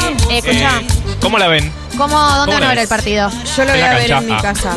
¿Solapa? Solapa. ¿Juli? Como veo siempre. ¿Con amigues? Con amigues. Juan, te chupa un huevo. No, No, sabes lo si voy a vas ver, lo voy a- me voy a juntar. ¿Te vas a jugar con, te vas a juntar con los pibardos? Con los pibardos, sí. Es un buen poquito de fútbol, superclásico. Van a hablar de, Muy- Nam- muy van a hablar de Nami. Las Namis, sí. Un par de cervecitas. La clásica. lo quiero, lo quiero. Otro, otro domingo de fulbo. La clásica, la clásica. Porque Ahí nos aparte, juntamos, ¿te gusta una jugar al picadita. fútbol? Me encanta jugar al fútbol. Es un gran jugador de fútbol. Y te Juan pones muy Elman. mal cuando. Preguntale a Diego el otro día cuántos caños se comió. Ué. Ese tipo claro, de es ese persona. tipo de jugador. Entonces es raro que no le guste el fútbol deportivo. De, de verlo, de verlo. Nada, ¿Viste? fútbol europeo tampoco. Pero la selección me encanta, por ejemplo. Sí, sí. La selección me encanta. No debería haberlo dicho, ¿no? Es como que nadie diría, ¿qué cosa? No, no, eh, del Barça. ¿viste? No, no, no, no soy del Barça. Que boludo, dicho ¿no? la selección me hincha de fútbol. Un amigo Yo una soy me hincha de la selección. Un amigo una vez me dijo que su primito era hincha de la Copa Davis. Ay, lo Muy bueno, muy bueno. encanta, Sammy. hincha de la Copa Davis. Como concepto es hermoso. Es Eh, hincha de la Copa. para vos. del país. Yo creo que lo veo con mi hermano y sus amigos. Eh, mi hermano es un desquiciado, mirando fútbol, la verdad. Eh, Pero no porque hubo. O sea, eh, ¿te gusta planificar esas, esos eventos? Sí, esos yo el superclásico lo planifico con anticipación porque sé que voy a estar eh, muy tensa. Eh, este superclásico en particular no llego Eh, tan mal. Está llegando ¿Por muy será, bien no? Boquita. No, más allá de cómo llega Boquita, siento que hubo otros superclásicos donde se nos jugaba más, Sí, digamos. A mí se me ocurre en un bar, por lo menos. Eh, no, mira, no están en condiciones de hacerse los cacheros. La verdad ¿sí? que ¿No? bastante sí. Bastante, sí. Bastante sí. En la era román perdieron todos los superclásicos. Sí, perdimos todos los superclásicos. O empataron. La era Román, hay que hacer ese corte. Y si yo. Es un corte si de yo- ustedes. El eh, nuestro sí es el el- corte es la actualidad, digamos. ¿Cómo llegamos a, a este superclásico? La actualidad. Gestión. Nosotros román. muy bien. Con un estadio hermoso, siendo felices entre nosotros, Eh, unidos, tirando para el mismo lado. Sí, el, eh, Típico lo que- lo discurso de hincha que- de River, la verdad. No, lo último que pasó con la Libertadores. Bien vestidos llegan. No, bien Siempre, vestido. No dije sí. bien vestido. Y así es de Michelis. Es Nombre muy hot. correcto. Dios, qué hombre. Sí, la verdad. Ustedes está bien, ustedes lleguen con el señor de traje, nosotros vamos a llegar, a llegar con el señor de- con campera y sin remera. Y así somos, esto es Boca. Eh, no, siento que hubo superclásicos donde he llegado más nerviosa. Sinceramente acá no siento que se me juegue tanto. Obviamente llega el momento del partido y todo es nervios y tensión y Hace desesperación. tres fechas están jugando horrible, boludo. Por supuesto, O sea, eh, por supuesto, por supuesto. Claro. Pero eh, tipo, ¿La actitud? no sé, con otras cosas que estén pasando en el fútbol que se, que se, que hagan que se juegan más cosas en este superclásico. Yo en este en particular no siento que se está jugando nada tan grande. Porque también en el torneo local estamos muy Eh, lejos. pasa eso. Eh, Claro. Nosotros venimos bien, venimos a ganar un partido de la Libertadores. Ustedes vienen de perder. Fuera de la chicana, yo creo que después de tantos partidos importantes, incluso después del Mundial, es como que uno de estos partidos de torneo local dice, bueno. O sea, sí es No es obvio, que, definitorio. obvio que querés ganar. Es verdad pero- que no es, defi- Siempre no es querés ganar. definitorio de nada, pero sí para mí te, te, te puede ser un bajón anímico bastante importante. Ahora. River, Tanto o para River, River, para o Boca, profundiza, ¿eh? River o Claro. profundiza la angustia que le generó el 5 a 1 o lo utiliza como cimientos para levantarse. Ahora, No, faltan o lo- 5 o- minutos o para el listo. partido y O quiero salir a ganamos el matar gente. torneo en Faltan la... 5 minutos para el partido, ganar es vivir, perder es morir, por Sí. supuesto. Eh, hoy hablando de un lugar eh, frío, intelectual, analizando el De fútbol de manera objetiva desde la Feria del Libro, digo, han habido otros superclásicos donde yo sentía que a Boca se le jugaba más. Siento que nosotros venimos de jugar horrible, de estar en una crisis tremenda, sin Política, técnico, sí, terrible, terrible. etcétera. Estamos en una, en un, o sea, como que venimos de una mala mala y estamos en ascenso, entonces Hay un poco no de aire en los que- pulmones. Exacto, acabamos de empezar a respirar. Bien. Eh, Cuatro lucas está la cuota, advíncula, fíjate la espalda la próxima, la. Exacto, Advíncula que lo movieron tres metros para adelante y decidió empezar a jugar al fútbol. Una Ah, cosa, un ah. fenómeno, almi- la Bueno, mironeta on fire. Quizás alguien tenía que verlo jugar. Sí. Eh, Lo mal parado que te iba a agarrar, hermano. No sé dónde está, pero le mandamos un saludo donde quiera eh, que esté. malas noticias, no llega Pallero. Buenas noticias, eh, va a Todo jugar, eh, probablemente eh, Fabra no llega tampoco, buena noticia. Ah, odias a tus jugadores, básicamente. Odio los jugadores que, no quiero de titulares. Y me gustan los que van a reemplazar a los que no llegan. Me gusta. Barco, por supuesto. Me gusta Merentiel, que llega en un buen momento. La bestia. Me gusta, me gusta cómo llegamos, pero por supuesto mañana, antes de las 17.30, todo No va sé, a ser desesperación. Nos mandamos un mensajito. Mañana, mañana, tipo 7, 7 y media. Fuerzas. Que gane el mejor. No, después del partido, digo. ¿A qué hora juega? Por eso. 17.30. Ah, por eso. 7 y media, poner, No, el no, grupo. ¿para qué? No, yo Sí. siento que pase lo que No, pase, no hay que escribirse. no, no. Hay que llamarse Antes. al silencio. Antes un mensajito tipo, bueno, fuerzas hoy. Fuerza. Fuerza Vamos, equipa. Fuerza. Grupa. Amiga. Bueno, así que mañana Superclásico 17.30 horas, este equipo muy dividido. Eh, yo el lunes eh, tengo que ir a Radio con vos, en donde la mayoría de los integrantes son de River.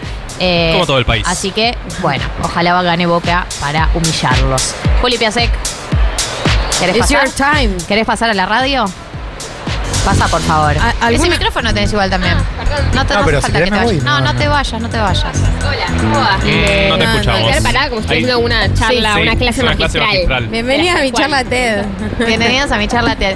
Chicos, la voz que escuchan es la de Juli Piasek, ya la han escuchado alguna vez, eh, pero la verdad es que la mayor parte del tiempo lo pasa atrás del aire, atrás del vidrio, como lo pasa con Diego Dieguito Vallejos. Eh, y la verdad es que Juli, una de las cosas, de las temáticas que mejor maneja es la literatura, así que nos parecía que esta era una cosa que Juan No, quedó- no, no, Juan.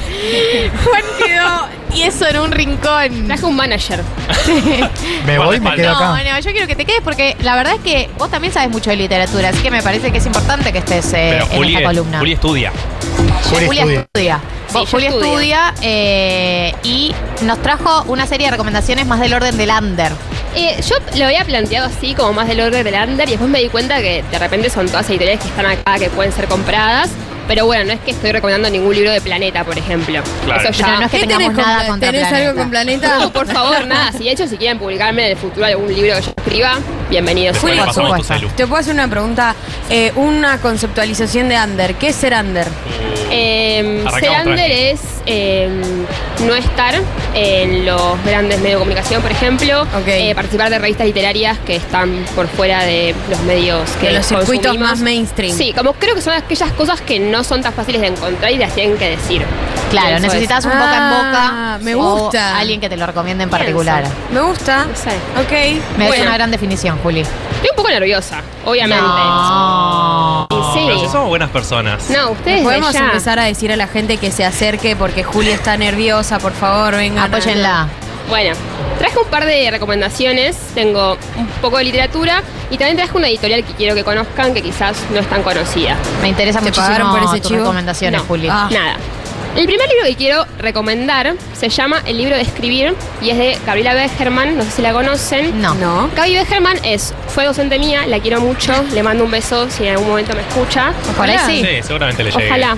Eh, fue cantante también, tiene una banda, tuvo una banda cuando era joven, era muy loca y rockera y hacía como electropop. Y se llamaba Gaby Bex, está en Spotify, la pueden buscar. Me encanta. Y ahora es escritora y es lo más, y escribe hermoso y también es tallerista y es docente. Y escribió un libro que es muy loco porque no es eh, 100% literario, podemos pensarlo, porque son como miles de consignas que ella da en sus talleres. Eh, entonces, es para aquellas personas que tienen ganas de escribir y no Uy, lo re necesito. Hermoso. Y no saben bien cómo empezar. Lo que está bueno esto es que no son solamente las consignas, no que te dice, bueno, uno, escribí eh, Sobre claro, tu mamá. Exacto.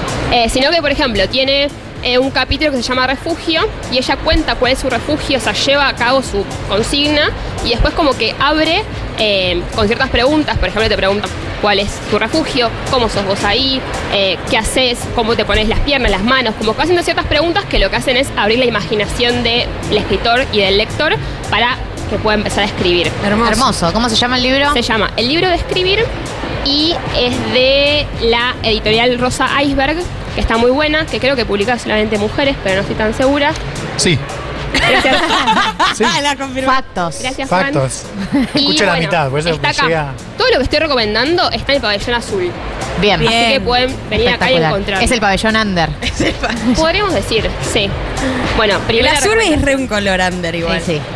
Hay algo en la oscuridad. Hay algo ahí. Wow.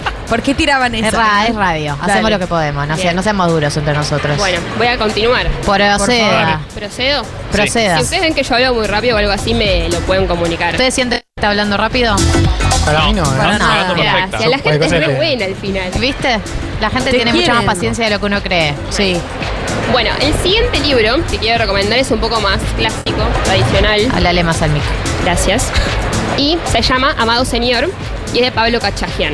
¿Por qué es más clásico, más tradicional? O sea, en principio porque Pablo Cachajian, porque lo que recomendé anteriormente no es tan una novela, que vos No la vas a lees, leer claro. y es capítulo y una historia que va avanzando. Esto, si bien no es tan tradicional porque Pablo Cachajian es un escritor súper experimental, es más un libro que vas a comprar y lees y tiene un principio y un final muy claro, digamos. Bien, bien.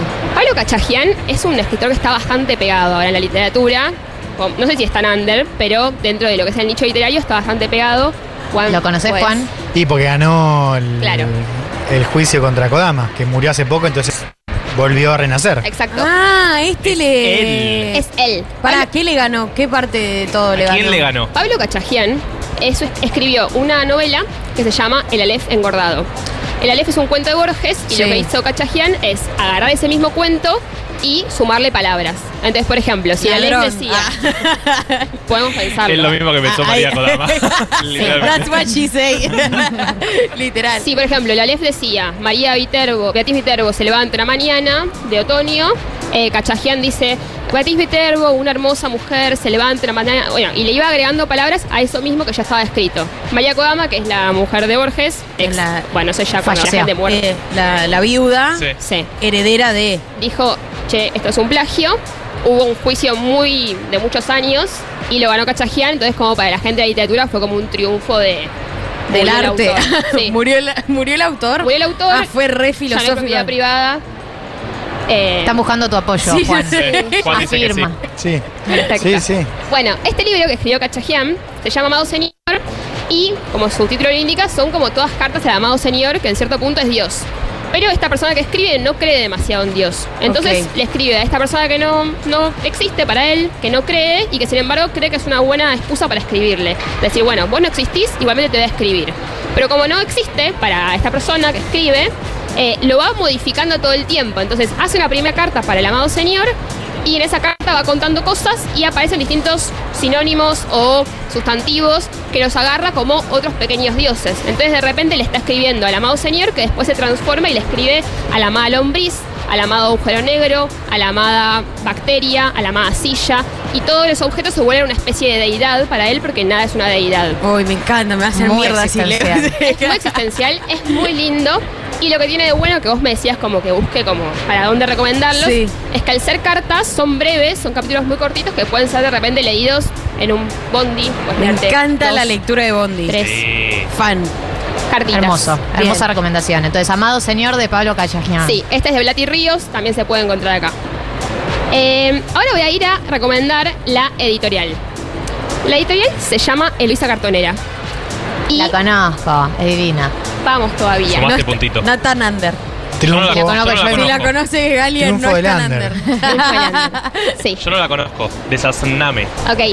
Eh, Eloisa Cartonera es una editorial que fundó, entre otras personas, Washington Cucurto, que es un escritor, eh, y otros artistas, que lo que hace es hacer todos libros con cartón.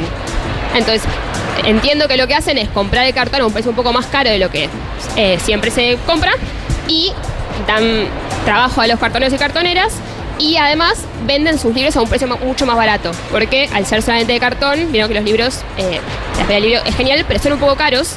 Entonces esto tiene que son más baratos y hay títulos muy buenos. No está en la Feria del Libro, lo hizo Está. Cartonera. Está. ¿Está? Oh. Bien, en el pabellón azul. cara. Está en el Para- pabellón azul, como todo lo que estoy nombrando, en el stand 427. Escuchame una cosa. Sí. Ahora voy a ir al stand ese. Ahora vamos a ir. Ahora voy, ahora voy a, voy a ver. ahora lo voy a ver. A ver si está hecho de cartón. Pero que la hoja está con papel reciclado. Exacto. Ah, Todo es con- De repente me imaginé como los libros Sí. de cuando era chiquito. Un que eran cartón, re otro duros, cartón, otro cartón. Y Ese bueno- que no le gusta a Juan Cabandier. Es No. muy, muy progre.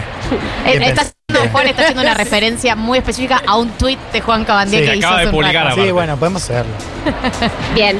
Eh, igual es un poco así, ¿eh? estéticamente. O sea, son como, es realmente cartón. De hecho, en la biblioteca queda como medio incómodo, pero son muy lindos porque son muy artesanales y están dibujados a mano. ¿Y, lo, qué, ¿Y qué tipo escribe de ahí? libros Claro. eso? ¿A Hay de publican? todo. Está Gaby Becherman, que es esta persona que acabo de nombrar, que es el- la que escribió el libro de escribir.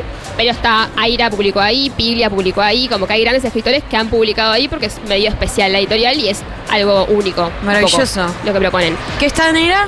El 427. 4 o 7. Hermoso, pabellón azul. Bueno, y faltando dos minutos, voy a hacer una última recomendación. Dale, es esta, ahora. Esta sí es del under, under, under. así ¿Esta no la, under. esta la encontrás acá? No. Se picó. Ese es el, under. Está en la contraferia. Sí, esto es más trash. Eh, voy a recomendar un libro de Amit Dweck, que es un compañero de carrera, que es un escritor del under muy reconocido. Eh, Pará, pará, pará. volvé a repetí el decir el nombre. nombre. Sí, sí, sí. Amit Dweck. Amit Dweck. Amit Dweck, Bien. exacto. Su libro se llama Un animal dormido y tiene formato de diario íntimo.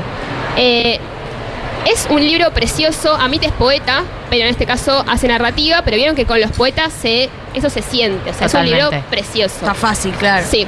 Eh, él empieza estando muy enamorado, muy cómodo con su vida, con sus amigues, con su cuerpo y por determinadas cosas de su vida y sus experiencias, eso empieza como a volver más extraño y todo se empieza a deformar un poco y todo lo que era tierno y hermoso se empieza a volver como un poco más eh, oscureli y triste. Eh, siempre mezclado con la ternura y con eh, la amistad y con la supervivencia en la vida, que tiene cosas muy hermosas. Eh, es un diario, es más, más de un año y lo recomiendo muchísimo que lo lean. Se puede leer en una noche, yo me lo fumé todo en una noche. ¿Es cortito? No. Es muy cortito. Festeja Juan que se lee en una noche. Ah, Eh, sí. ¿Repetís el nombre? Sí, Un animal dormido de Amit Dweck está editado por Trench Editora, que es una editorial muy chiquita que publica únicamente diarios íntimos. Eh, me encanta. Pará, y pasamos el dato, donde tenemos que ir a una plaza y decir, hola, quiero el libro de... Sí, Si invocás tres veces al dios. Sí. No. Martes a las 11 y 22. Es No. La ¿Dónde- columna de Leila dónde- Riero en con Instagram, Trench Editora. Trench Ahí Editora. pueden encontrar el libro de Amit y otros textos más. Espectacular, Juli, la rompiste. ¿Puedo? En tu primera columna. ¿Puedo eh, una cosa más? Obvio. Tirá tu chivo del newsletter, que es muy Ah. lindo. Eso es re under. Son muy tiernas. Bueno, yo tengo un newsletter con compañeros que se llama Una Propuesta Newsletter y lo pueden encontrar buscándolo y ahí escribimos eh, textos varios. Gracias, Becha. de literatura. Me encanta. Gracias, Juli Piasek. Bueno, nos estamos despidiendo. Termina el programa siendo las 16 horas. Gracias, Diego Vallejos. Gracias, Becha. Gracias, Juan Elman y su espalda. A las 19 horas tenemos en la sala Bioy Casares. Gracias, Marto. Gracias, Juli, ya te agradecí. Gracias a todos los que están acá, a nuestro público, a la audiencia. No, no saben lo llena que está. no lo pueden ver, pero no, No hay veo bien lugar. personas Ya- pero... ya nos sacamos ¿Qué fotos. Ciento- Para mí es más, No eh, sé. dos- No intentemos 220. contarla. Mira, vendí un libro. Por eso festejaba. Claro, por será eso. como Era antes. como el tío Leuco. Vengan al stand de Futurock, que es el stand 2016 en el, eh, en el pabellón amarillo, a comprar el libro de Juan Elman y cualquier otro libro de la editorial Futurock que tiene una gran oferta. Nos vemos el sábado que viene, ya volvemos al estudio a las 14 horas como todos los sábados. Adiós.